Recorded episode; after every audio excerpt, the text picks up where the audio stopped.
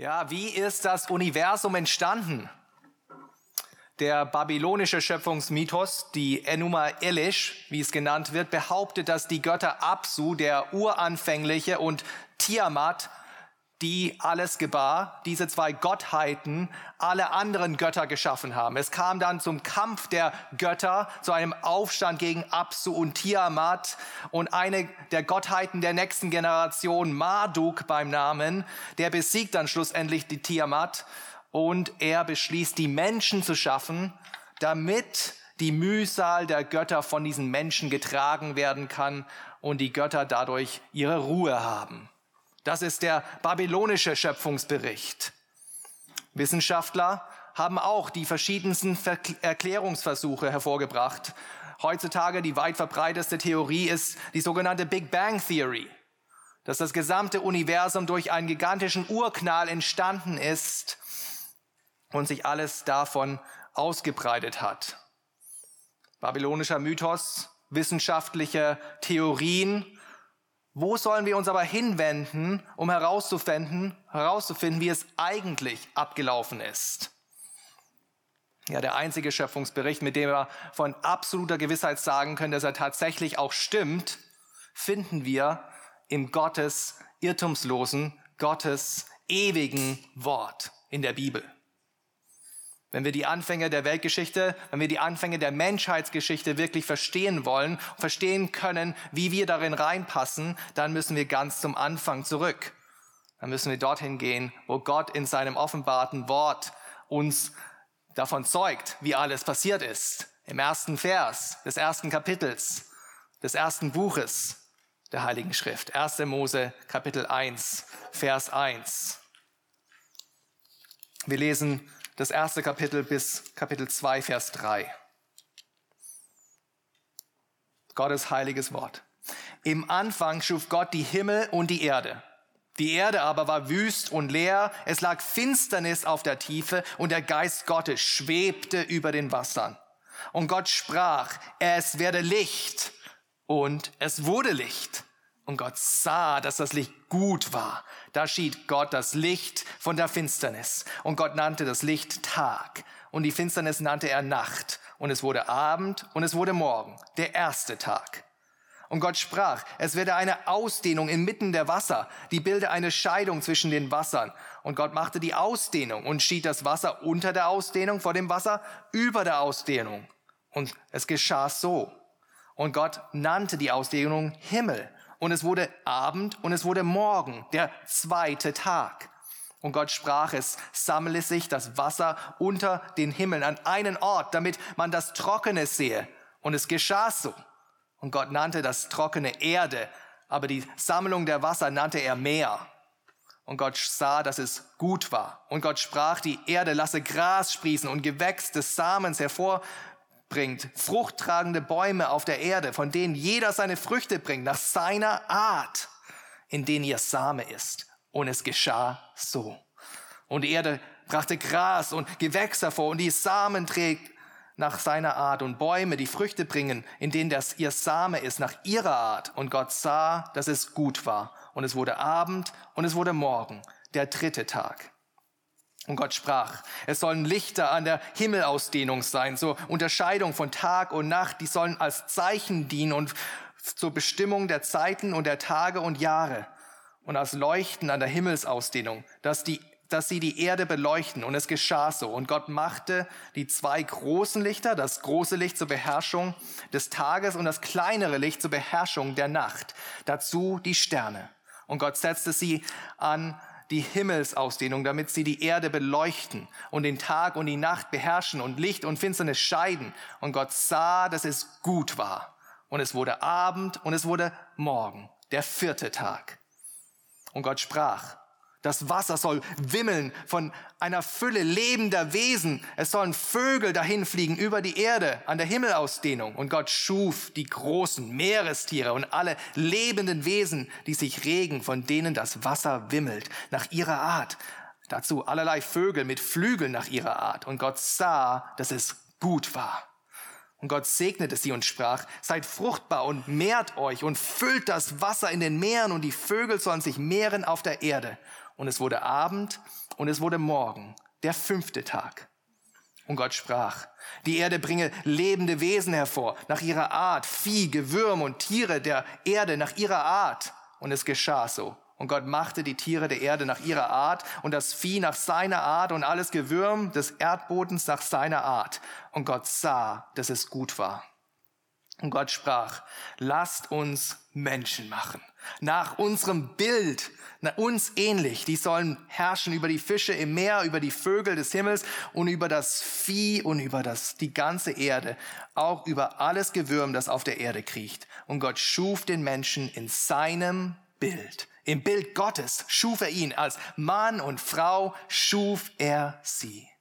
Und Gott segnete sie. Und Gott sprach zu ihnen, seid fruchtbar und mehrt euch und füllt die Erde und macht sie euch untertan und herrscht über die Fische im Meer und über die Vögel des Himmels und über alles Lebendige, das sich regt auf der Erde.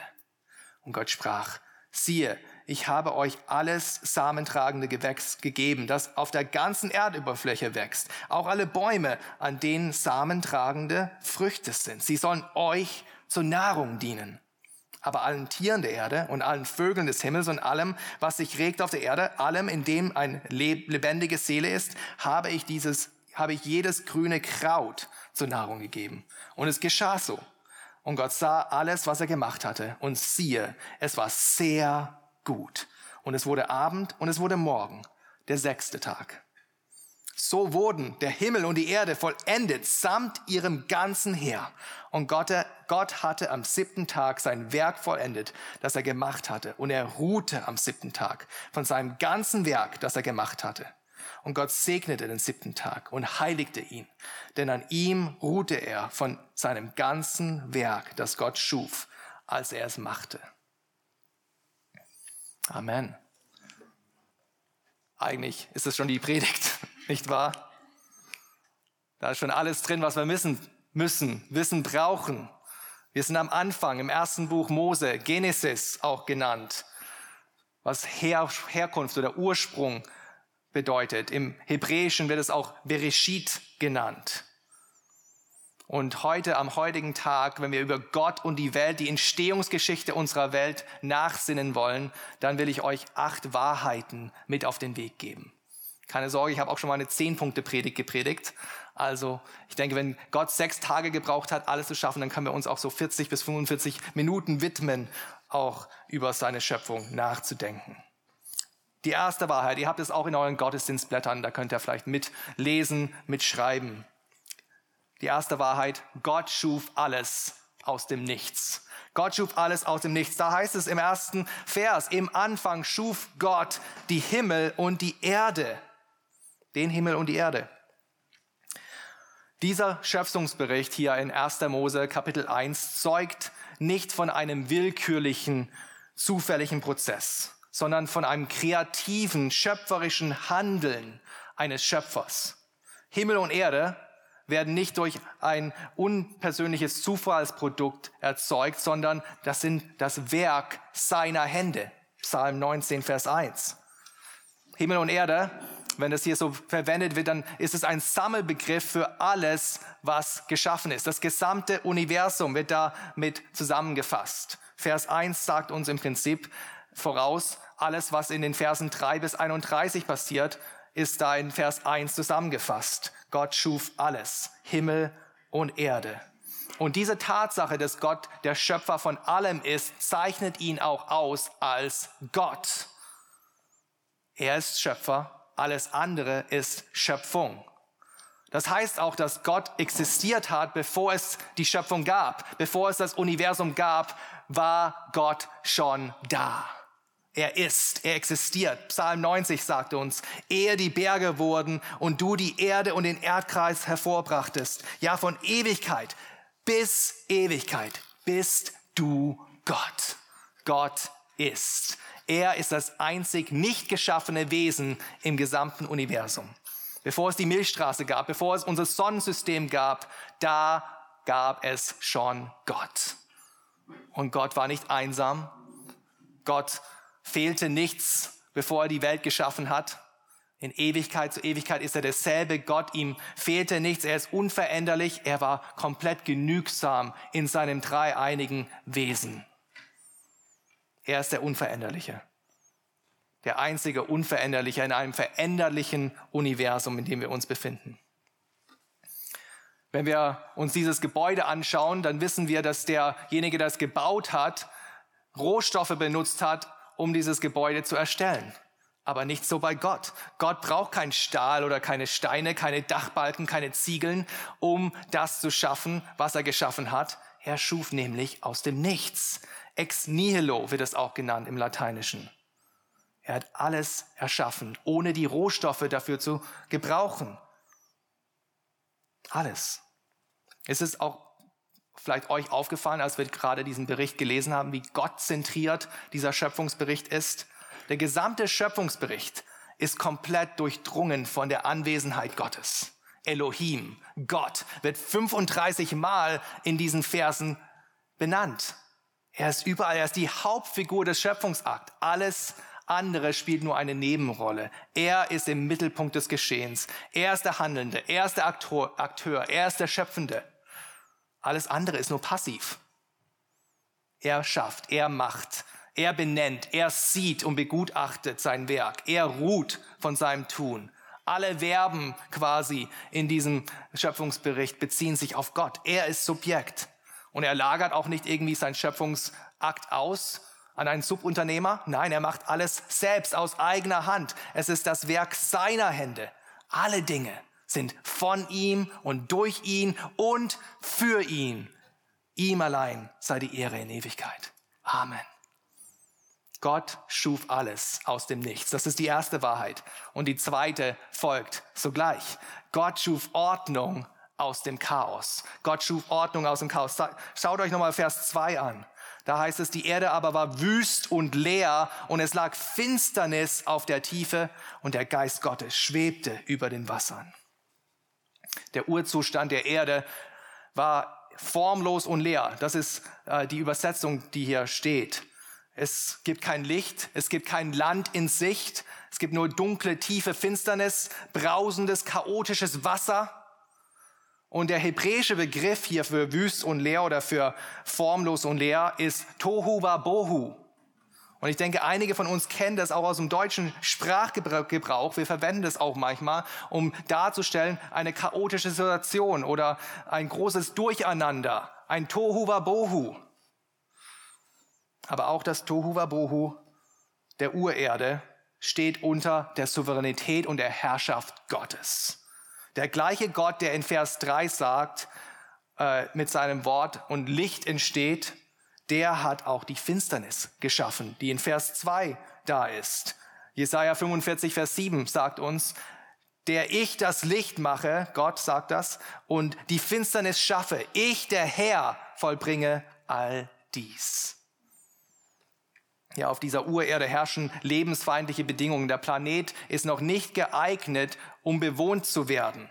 Gott muss mit einem schöpferischen Akt eingreifen, um das Tohu Wabohu, das Chaos in Ordnung zu bringen. Und so schwebt der Geist Gottes über den Wassern. Gott herrscht sozusagen über dem Chaos. Der Geist Gottes, sein Ruach, auch sein Geist, sein Atem, kann man es übersetzen. Dieser Geist, der ist derjenige, der den Lebensodem der gesamten Schöpfung einhauchen wird. Er wird alles ordnen. Und genau das sehen wir in den nächsten Versen, 3, 3, Vers 3 bis 31. In den ersten drei Tagen, Tagen 1 bis 3, da, äh, da ist es so, dass diese formlose und wüste Erde geformt wird und bewohnbar gemacht wird. Und dann in den Tagen 4 bis 6, dann wird diese Leere gefüllt, gefüllt mit Lebewesen. Und diese Struktur sehen wir hier in diesen sechs Tagen. In den ersten drei Tagen sind es Tagen Tage des Formens. Die, die letzten drei Tage, Tage vier bis sechs, sind Tage des Füllens. Der erste Tag, der, der äh, passt zusammen mit dem vierten Tag.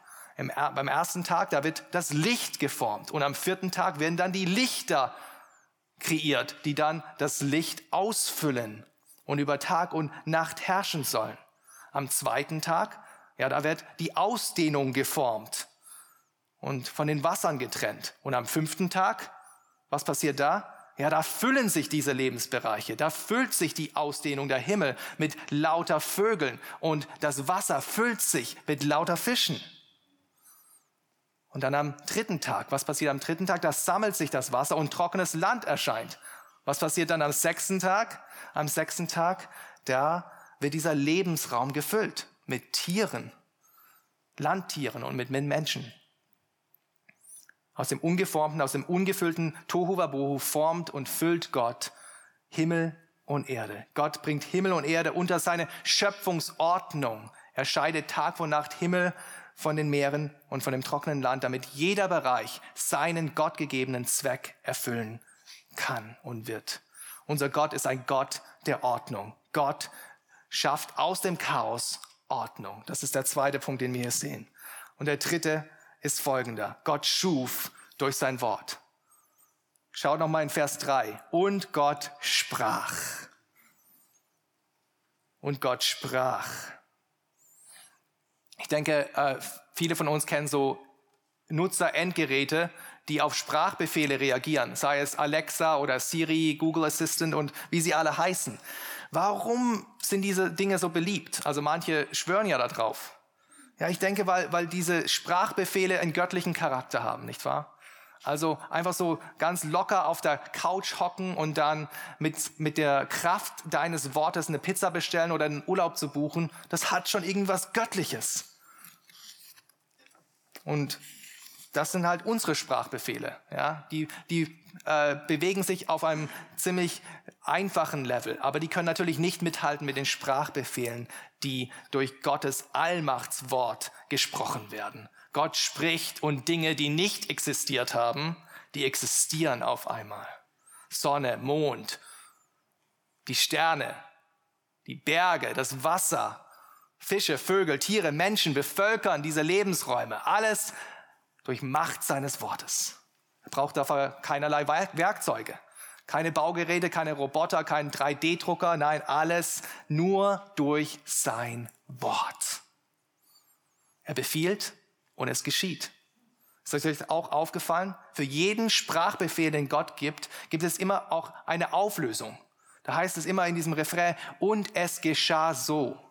Vers 7, Vers 9, Vers 11, Vers 15, Vers 24, Vers 30. Und es geschah so. Alles geschieht, liebe Freunde. Alles geschieht genau so, wie Gott es sich ausgedacht hat. Genau nach seinem göttlichen Willen. Ohne die geringste Abweichung. Gott muss auch nicht irgendwie ähm, Fehlertoleranz einbauen in sein Werk, weil es keine Fehler gibt. Alles geschieht so, wie er es gesagt hat. Sein Wort wird nie leer zurückkommen. Und das Wort Gottes ist letztendlich das Mittel, wie wir es hier sehen. Immer wenn er spricht, es ist das Mittel, wodurch er die Welt erschafft. Und das zeigt uns, dass der Gott der Bibel, wie wir es auch schon gesungen haben, ein Gott ist, der redet, der spricht, der zu uns spricht, der sich uns offenbart. Und das Wort Gottes ist nämlich selbst Gott. Das hat uns Dime vorher gelesen aus Johannes Kapitel 1. Da heißt es, im Anfang war das Wort und das Wort war bei Gott und das Wort war Gott. Und dann, hier ist es, alles ist durch dasselbe, durch das Wort entstanden. Und ohne das Wort ist auch nicht eines entstanden, was entstanden ist. Und dann Vers 14, das Wort wurde Fleisch und wohnte unter uns und wir sahen seine Herrlichkeit, eine Herrlichkeit als des Eingeborenen vom Vater der ewige, eingeborene Sohn Gottes, ist das Wort Gottes, durch den Gott die Welt geschaffen hat. Er ist die ausführende Kraft der Schöpfung.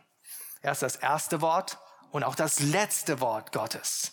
Denn in seiner Menschwerdung ist er die endgültige und die letzte Offenbarung Gottes für die Menschheit. Jesus Christus ist das. Er ist die Offenbarung Gottes, das genaue Ebenbild des unsichtbaren Gottes, so dass wenn wir auf Jesus schauen, wenn wir auf ihn blicken, dann sehen wir den unsichtbaren Gott vollumfänglich. Und er ist nicht nur gekommen, um uns den unsichtbaren Gott zu offenbaren, sondern uns auch mit dem unsichtbaren Gott zu versöhnen durch seinen Tod am Kreuz und durch seine Auferstehung von den Toten. Wie es auch in 2. Korinther 4, Vers 6 heißt. Denn der Gott, der dem Licht gebot, aus der Finsternis hervorzuleuchten, er hat es auch in unseren Herzen Licht werden lassen, damit wir erleuchtet werden mit der Erkenntnis der Herrlichkeit Gottes im Angesicht von Jesus Christus. Freunde, ich frage dich heute Morgen, ist das Licht der Erkenntnis Gottes auch in deinem Herz schon aufgegangen? Hast du durch Jesus Christus den unsichtbaren Gott schon erkannt? Bist du durch Jesus Christus mit dem Vater schon versöhnt worden? Auch wenn es noch nicht auf dich zutrifft, dann bekenne deine Sünde und fliehe zu Jesus, vertraue auf ihn, den ewigen, das ewige Wort Gottes. Denn derselbe, dasselbe Wort, das die Welt geschaffen hat, kann auch in deinem Herz neues Leben schaffen. Gott schuf durch sein Wort. Viertens, Gott schuf in sechs Tagen. Die Verse 3 bis 31 offenbaren uns, dass Gott Himmel und Erde in sechs Tagen geschaffen hat. Ja, viele fragen sich vielleicht, ob das buchstäbliche sechs Tage waren oder eher symbolische. Die säkuläre Wissenschaft natürlich lehnt das äh, komplett ab, dass die Welt in so kurzer Zeit entstehen könnte. Es geht natürlich nicht mit der gängigen These einher, dass die Welt 4,5 Millionen Jahr, Milliarden Jahre alt ist. Das lässt sich nicht vereinbaren. Es gibt auch viele Christen durchaus, die versuchen, die wissenschaftlichen Erkenntnisse äh, mit dem Biblischen irgendwie in Einklang zu bringen. So gibt es zum Beispiel die Theorie des Tag-Zeitalter, die besagt, dass jeder Tag im Schöpfungsbericht einem bestimmten Zeitalter zugemessen werden kann, das aber eine unbestimmte Länge hat. Andere sagen auch vielleicht, dass der Literaturstil hier in 1. Mose eher äh, poetisch, eher mystisch auszulegen sei. Natürlich sehen wir hier auch ein poetisches Element im Schöpfungsbericht, keine Frage. Aber die würden dann behaupten, dass die Reihenfolge, die hier vorgelegt wird, nicht so entscheidend ist, sondern einfach die Tatsache, dass, Jesus, dass Gott der Schöpfer ist. Es gibt natürlich schon auch nachvollziehbare Gründe, warum man zu so einem Schluss kommen kann. Denn schließlich wird ja erst am vierten Tag die Sonne und der Mond geschaffen, die ja eigentlich die Zeiten bestimmen, wie wir es auch kennen die als Zeichen dienen zur Bestimmung der Zeiten und der Tage und der Jahre, wie es heißt da im Text. Können wir dann überhaupt davon ausgehen, dass in den ersten drei Tagen, dass es da einen 24-Stunden-Tag geben konnte, wenn Sonne noch gar nicht da war? Das ist schon durchaus eine legitime Frage. Meine persönliche Auslegung, so ich die Schrift verstehe, dass trotz der Schwierigkeiten, die es hier vielleicht gibt, trotz der vermeintlichen Unvereinbarkeit mit der Wissenschaft, bin ich überzeugt davon, dass es sechs buchstäbliche Tage sind, die uns hier präsentiert werden. Zwei Gründe dafür. Erstens ist es immer ein wichtiges Prinzip der Textauslegung, dass das einfachste und gleichzeitigste umfassende Deutung des Textes immer äh, zu bevorzugen ist gegenüber einem Komplex, einer komplexen Auslegung der, des gleichen Textes.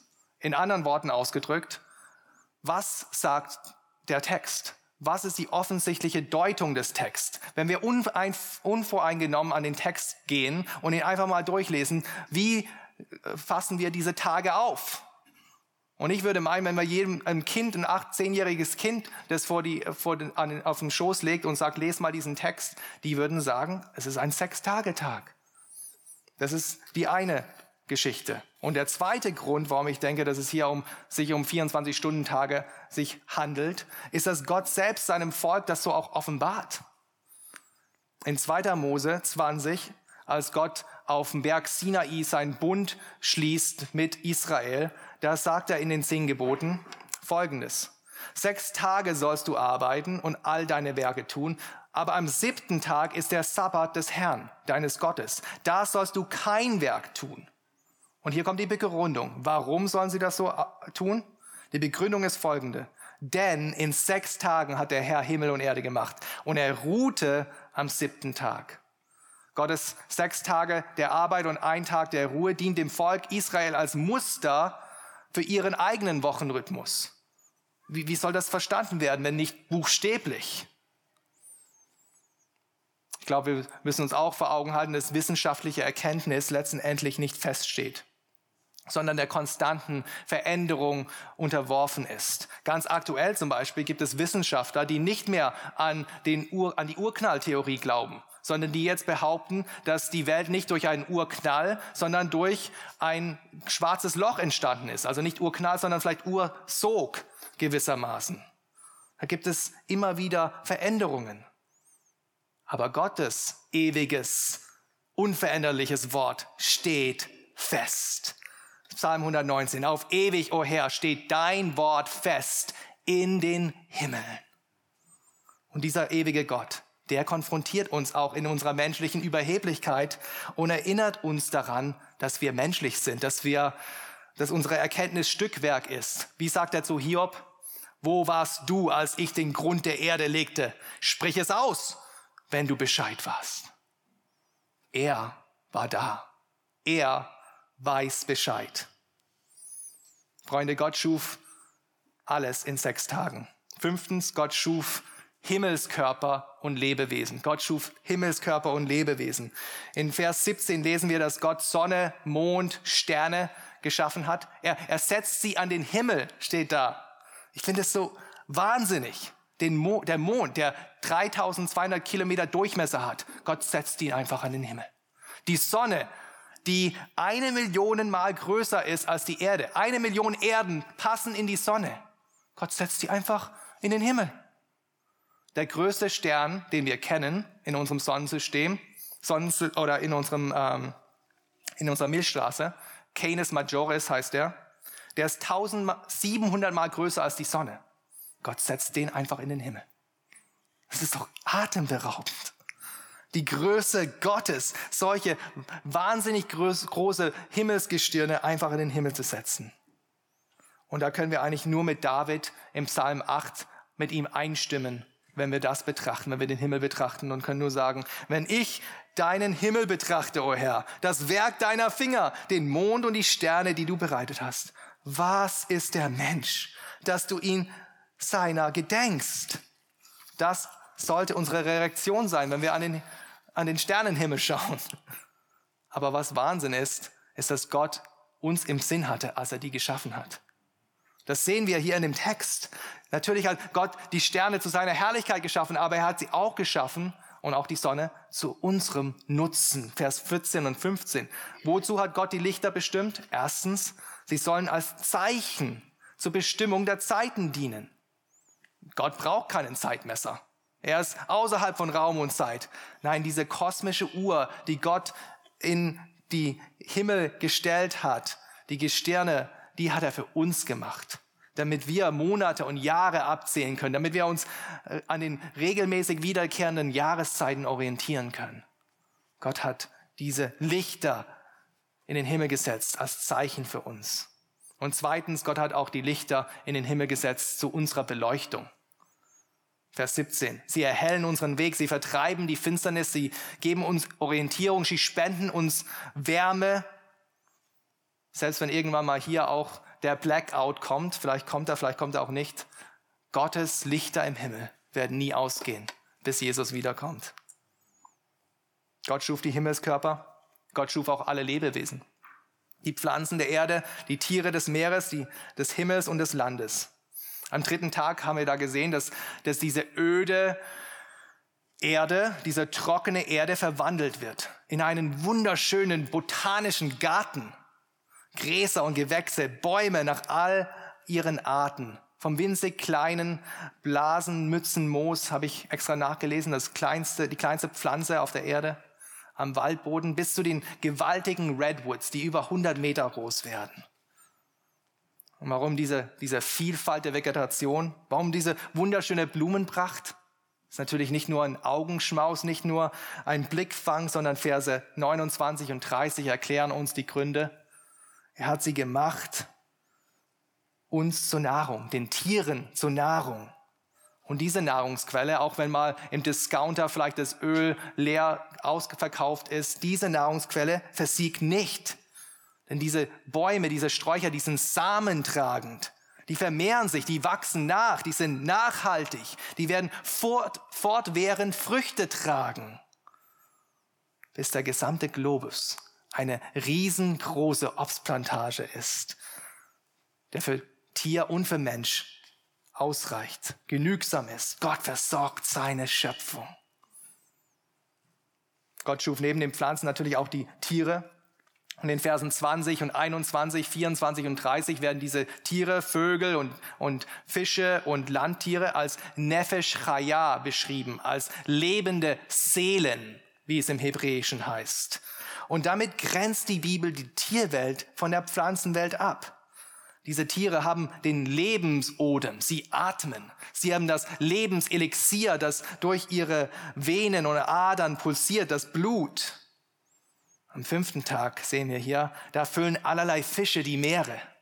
Ob Hecht oder Hering oder Hai, alle nach ihrer Art, geschaffen von Gott. Auch die Seeungeheuer, wortwörtlich hier die Seeschlangen. Ja, Gott hat auch Dinosauriers geschaffen alle nach ihrer Art, geschaffen von Gott. Allerlei Vögel steigen in den Himmel empor. Der atemberaubende Adler, der zwitschernde Zaunkönig, alle geschaffen nach ihrer Art. Und am sechsten Tag schuf Gott dann die Landtiere.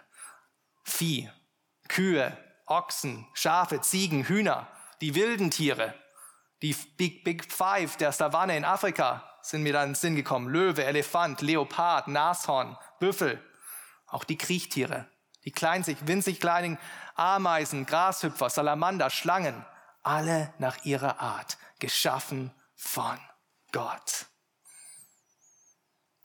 Habt ihr das bestimmt auch hier in dem Text gesehen? Alle Lebewesen, ob Pflanze, ob Tier, nach ihrer Art geschaffen.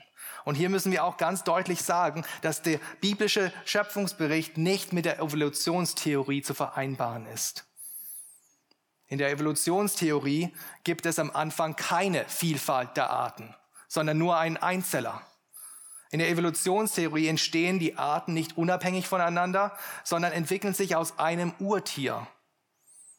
Freunde, die Evolutionstheorie steht im Widerspruch zum biblischen Schöpfungsbericht.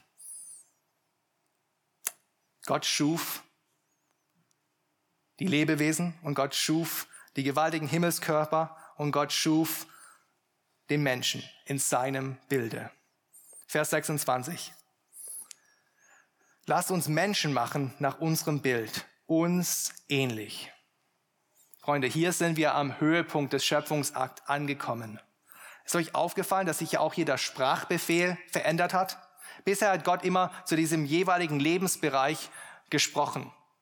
Es werde Licht, das Wasser soll wimmeln, die Erde bringe lebende Wesen hervor. Es, es war immer so ein unpersönlicher Befehl. Aber hier auf einmal, Vers 26, macht Gott eine Absichtserklärung an sich selbst. Er verpflichtet sich selbst. Er nimmt sich selbst vor, den Menschen zu schaffen. Und es steht hier im Plural.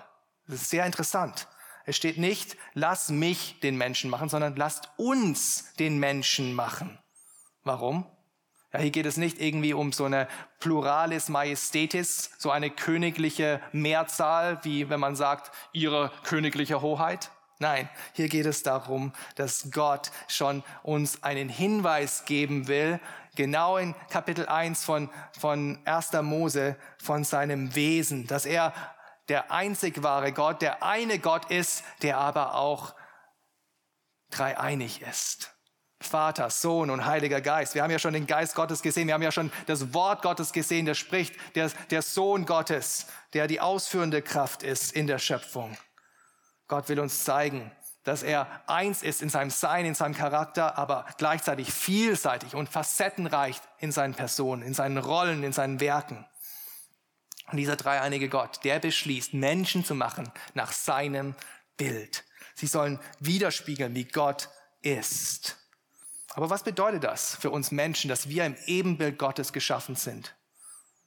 Das bedeutet nicht, dass wir ihm gleich sind. Es sagt nicht, dass wir ihm gleich sind. Wir sind ihm ähnlich. Wir sind selbst nicht Gott. Aber als seine Ebenbilder sind wir geschaffen, um göttliche Gemeinschaft mit ihm zu haben, um mit ihm auch diese Gemeinschaft, die er schon immer gehabt hat, innerhalb der Dreieinigkeit, um die zu teilen. Dafür hat er uns geschaffen, für Gemeinschaft. Und er hat uns auch geschaffen in seinem Ebenbild, um seinen Charakter, um sein Wesen, um das, was er ist, zu reflektieren in die Welt hinein. Wir sind nämlich Ebenbilder, wir sind Abbilder. Und Abbilder haben einen Abglanz, eine Reflexion seiner Herrlichkeit.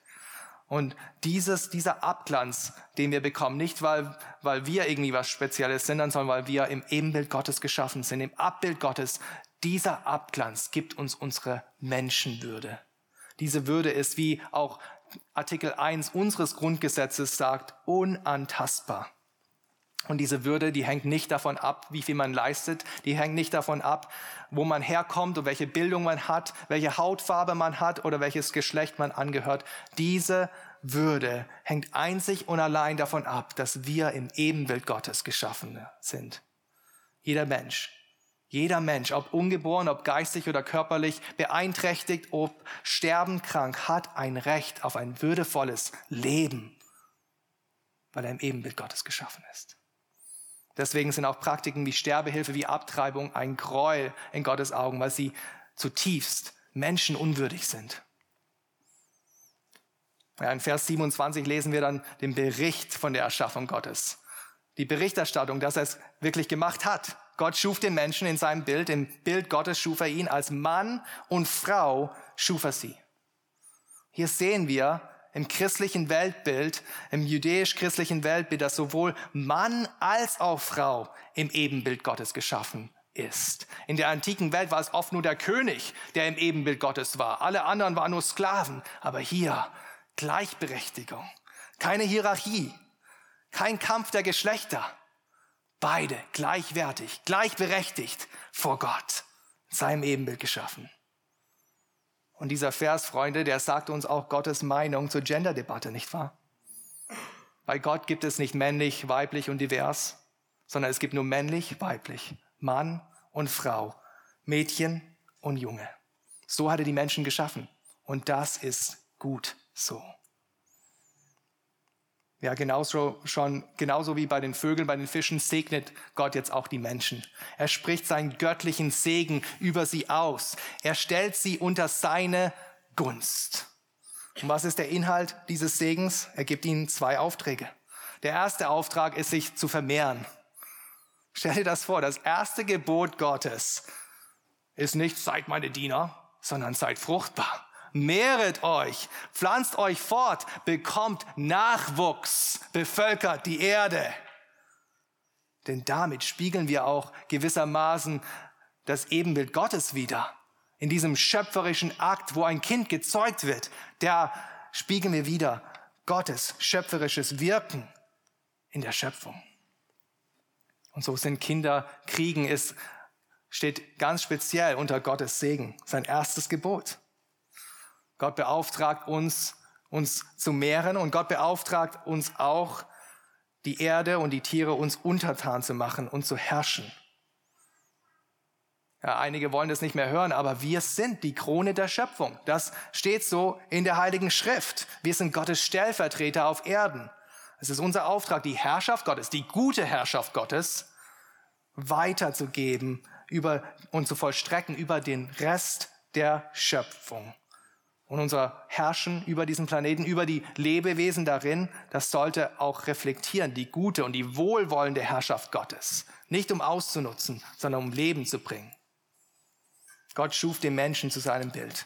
Und Gott schuf alles gut. Siebtens, Gott schuf alles gut. Ich glaube, jeder kennt das. Ne? Nach getaner Arbeit, wenn das Ikea-Regal zusammengeschraubt ist, wenn das Lego-Set vollendet ist, wenn der Weihnachtsbaum geschmückt ist, dann nehmen wir erstmal so einen Schritt zurück und voller Genugtuung seufzen wir dann vielleicht so, ah, es schaut gut aus. Es schaut gut aus. Und sechsmal hier in diesem Bericht betrachtet Gott sein Werk und sieht, dass es gut war. Vers 5, Vers 10, Vers 12, Vers 18, Vers 21, Vers 25. Aber beim siebten Mal, die Zahl der Vollkommenheit, beurteilt er die gesamte Kollektion seiner Werke das komplette Portfolio seines Schaffens. Und was, wie beurteilt er es? Als sehr gut. Vers 31. Und Gott sah alles, was er gemacht hatte. Und siehe, es war sehr gut. Meod Tov heißt es im Hebräischen. Das ist das Urteil, das Gott über das Werk seiner Hände fällt. Sehr gut. Und dieses Wort Meot, das bedeutet mehr als nur sehr. Eigentlich ist es viel ausdrucksstärker als nur sehr. Es ist besonders gut, außerordentlich gut, über die Maßen gut, alles andere übertreffende gut, nicht zu vergleichen gut. So gut ist seine Schöpfung. Und die Güte der Schöpfung, Freunde, die zeugt auch von der Güte Gottes, nicht wahr? Gott ist gut und alles, was er schafft, ist sehr gut. Jede gute Gabe, jedes vollkommene Geschenk kommt von oben herab, von dem Vater der Lichter.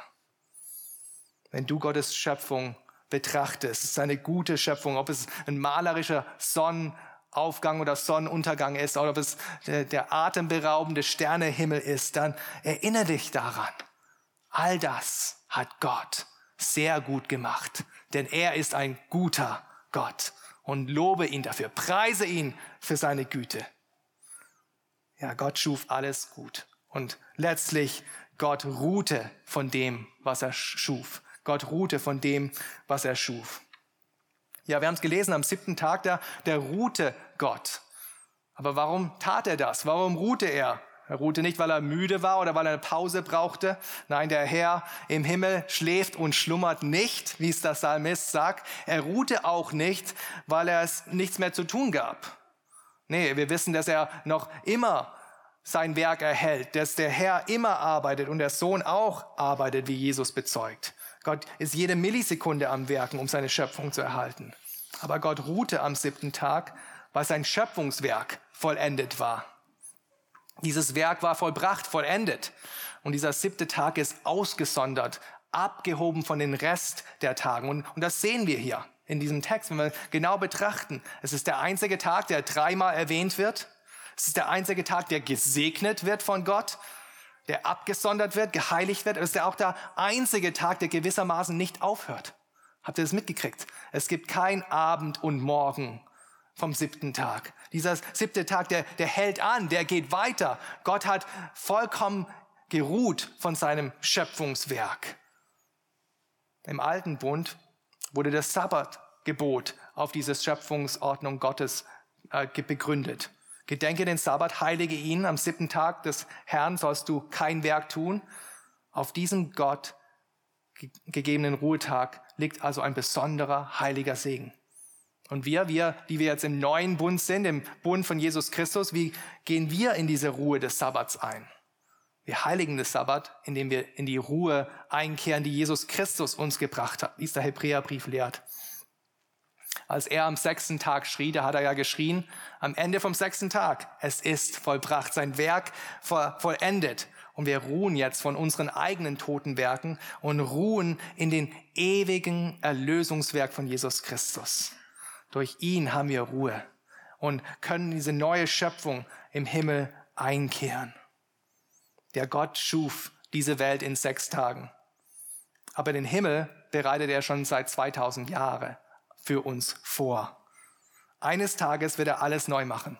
Er wird wiederkommen. Er wird uns zu sich nehmen. Wir werden ihn von Angesicht zu Angesicht sehen und ewiglich in seinem Ebenbild vor seinem Thron stehen und singen und loben und preisen für alles, was er gemacht hat.